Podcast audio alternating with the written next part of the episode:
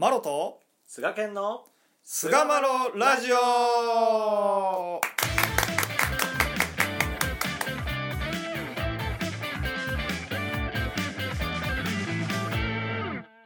さあそれでは始まりました。第474回菅マロラジオ。はい。えー今回は新録誇りシリーズのまあ最後のまとめといいますか、えー誠真実ですね、えーまあ、信者のしおりをおベースにしてお話ししていこうと思います。よろしくお願いいたします。お願いいたします。さて、えーまあ、ずっと喋ってきてですね、えーいろいろ誇りを喋ってきて、まあ、ざっくり言うとですね、うん。あの、これはよろしいという、えー辻中作先生のね、時分けのこっちはよろしいけど、こっちはよろしくないというね、こっちが誇りっていうような時分けがあってですね、うん最後、まあ、嘘追証まで行って、嘘追証も、え8つの他の誇りであると。で、まあ、嘘追証に関してはもう嫌いとまで神様が仰せになるというところをね、でしこう考えたときに、まあ、これはまああくまで僕の見解ですけれども、うん。嘘追証は自覚しながらやっているっていうところが神様はやっぱりあまりお好きでないんじゃないかと。うん誇りに関しては気づかぬうちに溜まってしまって後から気づいて掃除するもんであると、うん。まあ、そういう性質があるんじゃないかなという話をしてましたね。はいはい。でまあ、まこれねまあでまあああくまでこれも私のおあれですけれどもこういうところがあるんじゃないかなという一つの仮説としてね、うん。えー嘘はあー嘘じゃないと言われたその裏側は真実と思って聞き分けとかね。うん。口先の追証がいらんと、心の誠が必要なんだと、まあ、そういったところからですね。嘘追証のない世界、うん。まあこれがあーもしかしたら誠真実の一側面じゃないかなみたいな話もまあ進めてきたようなところで、えー総括を迎えるという感じなんですね。そうですね。うん。まあ、すごくこう、まあ、体系的に、こう、解説の加えられてきたんではないかなと思うんですけど、その、八つの誇りと誠との関係、で八つの誇りと嘘追証との関係、そして嘘追証と、お誠、また真実との関係の話と。うん。をしてきたわけですけど、誠っていうのは、まあ、そもそも本来的に言うと、なんか儒教的な徳目の中で、特にこう重要視される概念で、うん。えー嘘偽りのないことであるとこういうことと、えーまあなんか心だけじゃなくてやっぱ行いというところにすごく重点のある徳目だったみたいですけどね。うんはい。まあ、そこをベースにしながら心の誠っていうようなことがこう説かれたりするのが、まあ、特に、まあ、おかき下げなんかはやっぱり人を助ける心というところで誠ということをこう説明されるのが、あー象徴的かなと思ったりするわけですけども。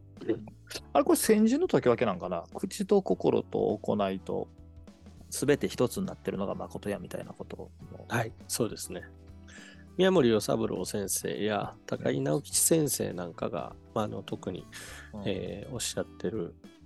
んじゃないかなと記憶してますけども、まあ嘘のねあの辻中作先生の嘘のやつ嘘追証のところでも、口きれいにして心汚いは嘘追証と言って8つの他の誇りみたいなやつあったやんか、うん。まああれよね要は、そうですね。うん。はい、その通りです。まあ、心が汚くて、言うてることも汚かったら、まあどうしようもないんですけど、まだマシなんかもしれないんですけど、それは。まだマシなんちゃう？いやマジで、はい。その口が、はい。そう4パターンあるよねそう考えたら。口も綺麗心も綺麗、うん。口は綺麗心汚い、はい。口は汚いけど心綺麗。はい。あんま言ってないか。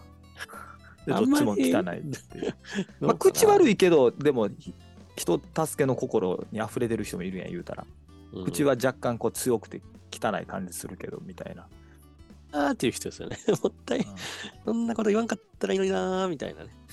うんまあ俺どっちかって言ったらそっちかもしれへんな口はちょっと おっと口が過ぎるタイプではあるかおっとら。言いたいこと言っちゃうから。ああ、すいませんっていう。あえて言うときもあるけどな。あまあまあね。まあでも、一番、でも、姉妹悪いのは、口きれいで心汚いが一番始末悪いかもしれんな、もしかしたら。それは嘘ですよね、完全にあ。これがやっぱ一番始末悪いかもしれん、もしかしたら。うん。うん。そのやっぱ根っこにあるのって、こう、汚い心がね、綺麗汚いとかっていうのを何を基準にして考えるかっていうのがポイントかもしれないですけど、やっぱ自分のことしか考えてないっていうのが汚いとすれば、うんやっぱり保身のために口きれいにしてるっていうことになると思うんですよね、それってね。まあ、そうよね。うん。うんなえーはね、ついついやっぱやってしまいがちですけど、あ、そうなまあ、それに気づいてね、あの、改めていくっていうのは大事なことかな。保身でね、語る。あ知らずにそうしてるっていう時があると思う。はそういうタイプか。なるほどね。うん。そういうとこですよ。え？そうあそういうところですよ。一言多いとそうこういうところ？そういうところですよ。あごめんなさい。今やってなくていい覚したわ。誇り払うわ、誇り。これ今初めて気づいたんで、誇り払います。はい。ありがとうございます。よかったです。はいはいこれで助かるんか。あー。ありがたいな、本当。うんまあ、あそうそう今回ね、であのーそうですね。はい。お話戻りましょう。うん。どうどうしましょう。はい。今回はね、あの信者のしおりをね、ベースにちょっと誠真実を思案しようということなんですけども、はいはい。あのー釣り中作先生の、その、やつの誇りの解き分けは、えーこれはよろしいなれど、これは誇りっていう説明で非常に簡潔で分かりやすいということで、私たちもお勧めさせてもらってるわけですけども、うん。このよろしいなれどっていう部分が、あーいわゆる誠真実のありようではないかというふうにうん。まあ、思っているわけで、まあ、うん。よりこの8つの誇りと誠真実のありようを詳しく、えー説明してくださっているのが、あ信者のしおりに収められている8つの誇りと、まあ、誠真実という章立てでまとめられているところであるというところで、これまでもね、あの補足であの解説に使わせてもらってたんですけども、まあ、最後この信者のしおりの誠真実をまあ、見ていきながら、8つの誇りの総括に、えー締めくくりとさせていただけたらなと、えー思って今日はまあ全部とりあえず読ませていただきたいなと思います。えー誠真実というは、ただ正直にさえして自分だけ慎んでいればそれでよいというわけのものじゃありません。誠の利を一日に働かしていくという働きがなくては真実とは申せません。そこで助け一条とも聞かせられます。互い立て合い助け合いが第一でございますによって、少しでも人の良いを喜ぶよう、助かるように心を働かしていかねばなりません。そこで八つの誇りも我が心につけんばかりでなく、人にもこの誇りをつけさせぬようにせねなりません。まず、己が欲しいものならば、人も欲しいに違いない。人に欲しいという誇りをつけさせまいと思えば、我が物も分けさせていただくようにし、一つのものをは半分分けても、欲しいの誇りをつけさせぬようにするのが真実、誠の働きです。我が見て惜しいと思われるようなものならば、人も惜しいに違いないによって、忘れたものも速やかに返させていただき、落としたるものも返させていただき、また天よりお与えくだされて、天のご守護でできたものなら、たとえ一寸の切れ、一粒の穀物でも廃らんように心がけ、すべて物が無駄にならぬよう、粗略にならぬよう大切にして、そうして一方、一列兄弟の難重を救う心を働かし、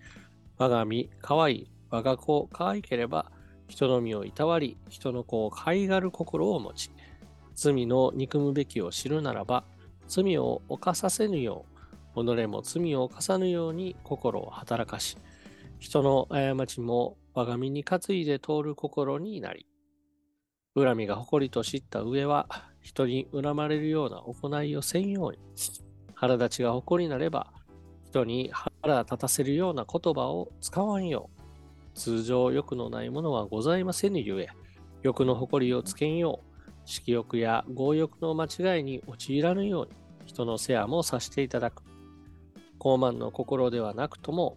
人に恥ずかしめられたり、踏みつけられたりして、何とも思わぬものはありますまい。されば人に恥かかさんよう、人と人との仲も取り繕い、人を足す、人を立てて、何事も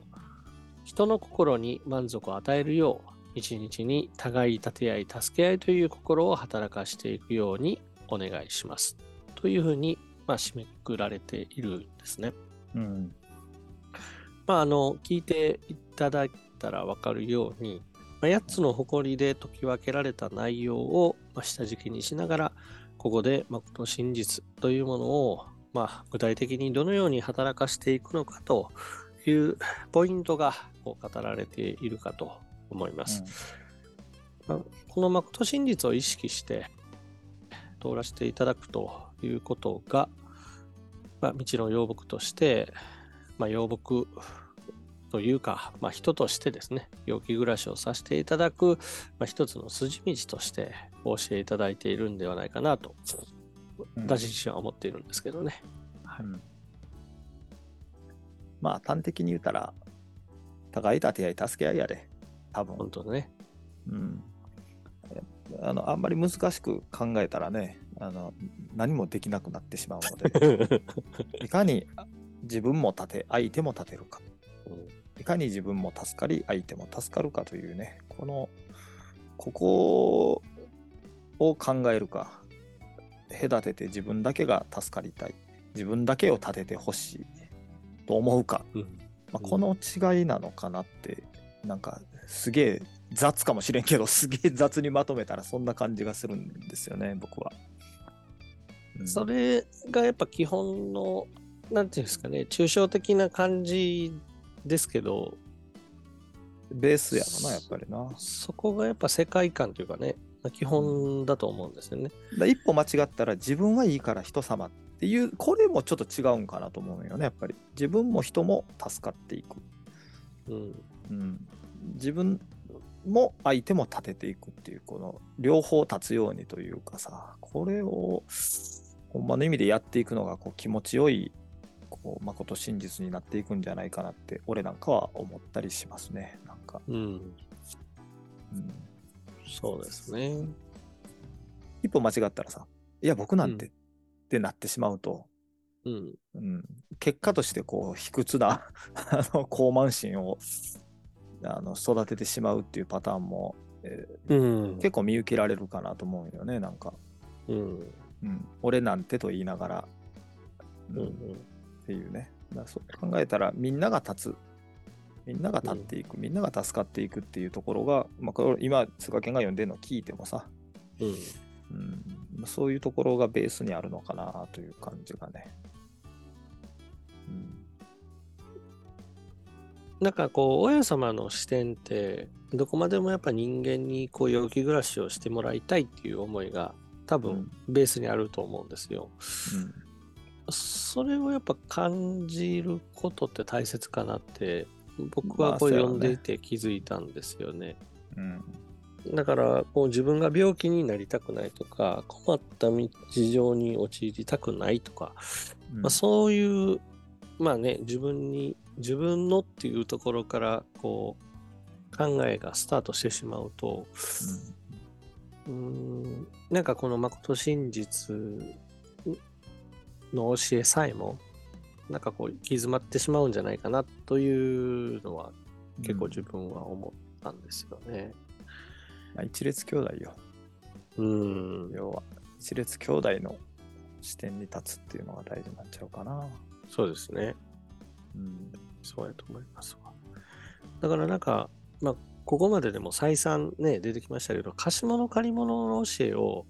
やっぱり本当にこの腹の底から、あ、この世界は貸物借り物の世界なんだなっていうところが、こう、本当に腹の底から収まったら、まあ、自然と堪能もできるし、うん、そしてまあ、あの、感謝の行いとして、こう、ヒノキ心に励むようになると思うんですよね。うん、だから、そっちの方をこうやっぱり大事にしないと、うん、なんかこうとにかく人助けしてたらいいみたいなその勝手落ちな感じに僕はなっちゃうんじゃないかなとうん。思ったり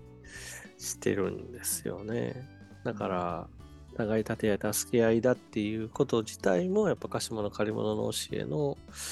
人類は皆兄弟なんだというところをしっかりとこう腹の底に収めてうん。歩むっていうことが大事なんかなと。うん、そうだね。うん、あ結局貸物借り物なんかっていう感じがね。なんかその借り物は知識だけでね 終わ終わらせてしまうのがやっぱりなかなかねあれなんで、うん、どう掘っていくかですよ。要はね、うんうん掘り込んでいかへんか自分の力で掘り込んでいかへんかったら人から聞いたやつではいつまでたっても身につかないなとも思うんで、うんまこと真実一つにしてもそういうもんだという知識じゃなくてじゃあ自分はどうするかと実行の教えなんでね、うんこのまこと真実をこう知っていかに実行していくかというところをですね日々思案しながら通ることで自分にとってのまこと真実っていうのが見えてきたりするんじゃないかなと思いますね。そうですね。はい。まあこのお今読んでくれたあまこと真実もですね、えー、菅丸ラジオのホームページに、えーデータを貼り付けたりしてますので、もしよよろしければそちらの方も利用していただけたらなというところでですね、はいえー新録誇りシリーズの、まあ、最後のまとめといいますか、まこと真実を終わりにいたします。はい。どうもありがとうございました。ありがとうございました。